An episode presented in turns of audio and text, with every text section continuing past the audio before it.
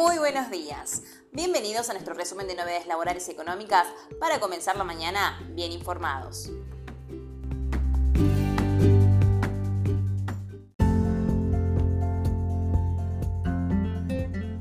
aprobaron una nueva moratoria provisional para quienes no puedan completar los aportes o los años necesarios. Diputados la convirtió en ley. Separan cuotas que permitirán acceder a un haber, pero la jubilación se calculará sobre los años efectivamente aportados. Tras haber conseguido quórum con apoyo del abañismo y con el impulso del oficialismo, este martes la Cámara de Diputados convirtió en ley el proyecto de moratoria previsional que ya tenía sanción de senadores.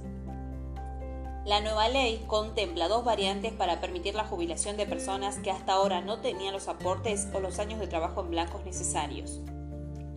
La primera modalidad comprende a las personas con edad jubilatoria cumplida, 60 años para mujeres, 65 para varones, que no tengan o no vayan a tener los 30 años de aportes para iniciar el trámite jubilatorio en los próximos dos años. La segunda variante está destinada a mujeres mayores de 50 y menores de 60 años y varones mayores de 55 y menores de 65 años que ya saben que no alcanzarán a completar sus aportes cuando alcancen la edad jubilatoria.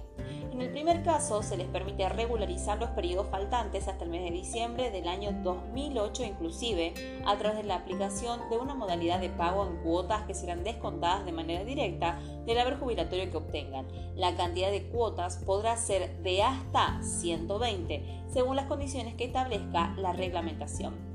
Las cuotas se van a desembolsar por los meses a regularizar que se calcularán de acuerdo a la llamada unidad de pago de deuda previsional, cuyo valor será equivalente al 29% de la base mínima imponible de la remuneración vigente a la fecha de la solicitud de la prestación previsional.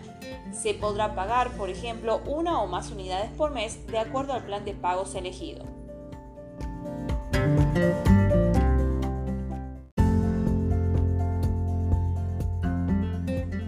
De los contadores que reclaman ante la retención de AFIP del 25% de sus facturas.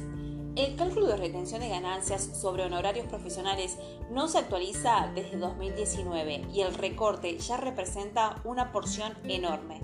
La demanda de los contadores en Twitter y otras redes sociales es permanente y el Consejo Profesional de Ciencias Económicas ya se hizo eco en varias oportunidades con notas al Ministerio de Economía, pero no hay respuestas y así a la dificultad para actualizar honorarios se suma que hoy la FIP se lleva el 25% de cada factura del profesional.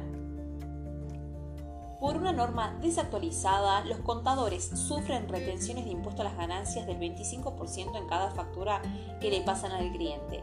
De esta manera, al liquidar su declaración jurada anual, tienen grandes saldos a favor por pagos adelantados a la FIP el régimen de retenciones de impuestos a las ganancias aplicable a operaciones varias, entre ellas locaciones, prestaciones de servicio, honorarios profesionales, ventas de bienes y otros, se rige por una tabla de cálculo que data de julio de 2019.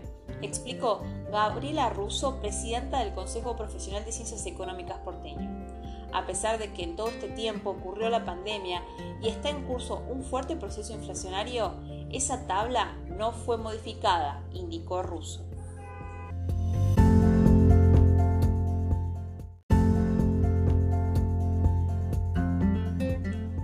Régimen de incentivo al abastecimiento de combustibles. ¿Cuáles son los beneficios fiscales? Mediante el decreto 86-23 se restablece el régimen de incentivo de abastecimiento interno de combustibles. Mediante el decreto, el Poder Ejecutivo restablece el régimen de incentivos al abastecimiento de combustibles creado por el decreto 329-22. La norma establece ciertas adecuaciones a diferencia de su implementación anterior.